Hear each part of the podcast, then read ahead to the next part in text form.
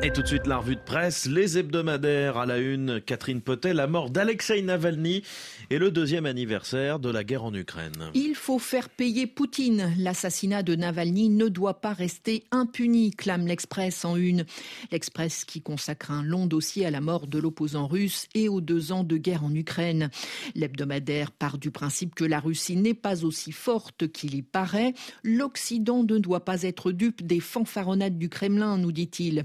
La Russie est plus affaiblie qu'on pourrait le croire. L'armée russe n'est pas invincible, ajoute l'hebdomadaire, et l'économie du pays n'est pas florissante. L'Express reconnaît toutefois que la croissance ne s'est pas effondrée, flirtant même avec les 3% en 2023 et 2024. Mais il ajoute aussitôt, en réalité, le potentiel de croissance de la Russie est durablement affaibli. La fuite en avant de Poutine dans une économie de guerre n'est pas soutenable dans la durée. Quant à la mort d'Alexei Navalny, elle est pour l'Express le symbole d'une Russie fébrile. Le décès de l'opposant fait ressurgir les fissures d'un régime en perte de légitimité. L'opposant russe auquel Paris Match consacre plusieurs pages. Oui, beaucoup de photographies dans ces quelques pages. Navalny souriant en famille avec son épouse et leurs deux enfants. Navalny arrêté lors d'une manifestation pour la libération d'un journaliste en 2019. Navalny encore souriant derrière les barreaux lors d'une audition à distance devant ses juges à la veille de sa mort. Enfin, la photo de son épouse Yulia Navalnaya, les yeux pleins de larmes, annonçant son décès. Paris Match revient notamment sur les conditions de détention d'Alexei Navalny. En 2023, mis à l'isolement pour six mois, il note même les psychopathes et les tueurs en série condamnés à perpétuité ont droit à des visites, moi pas. Mais il ne regrette rien. À l'écoute des discours imposés de Poutine, poursuit l'hebdomadaire, il lui arrive de s'endormir heureux. Il écrit Je me dis, tu as bien fait, mieux vaut être en prison que se soumettre à ce pouvoir. Pour Paris Match, un opposant est mort, un martyr est né.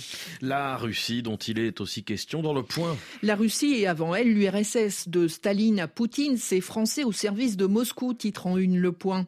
Ce sont les archives des services de Prague qui ont parlé. Le journaliste Vincent Jauvert s'y est intéressé de près, d'où il ressort que l'Hexagone fut un terrain bien perméable au KGB et qu'au moins 35 journalistes ont eu des accointances tarifées.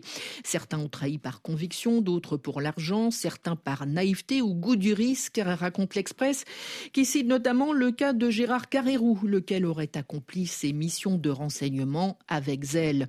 L'ancien patron de l'info sur TF1, aujourd'hui à la retraite, aurait informé son agent traitant sur le Parti socialiste et l'Élysée dans les années 80. Gérard Carrérou dément fermement dans une interview et assure cela faisait partie du métier de sortir, de rencontrer des gens, de déjeuner.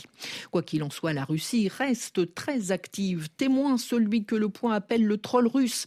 Mirail Gamandiegorov, agitateur lié au renseignement russe, un spécialiste de la désinformation qui, nous dit-on, grenouille en Afrique francophone où la Russie diffuse une violente propagande anti-française.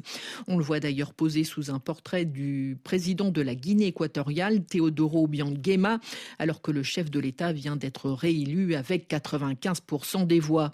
Miraël Gamandi Egorov a même réussi à s'introduire à l'école supérieure de journalisme à Paris, où il enseignait, interdit de rire, Somocle Express, où il enseignait la lutte contre les fake news, l'influence des discours médiatiques ou encore l'impact des réseaux sociaux sur l'opinion. Enfin, la tribune dimanche et le journal du dimanche ont les yeux tournés vers les élections européennes. Ce sera début juin, le temps presse. Pourtant, le camp présidentiel n'a toujours pas annoncé le nom de son candidat, mais ce n'est visiblement plus un secret.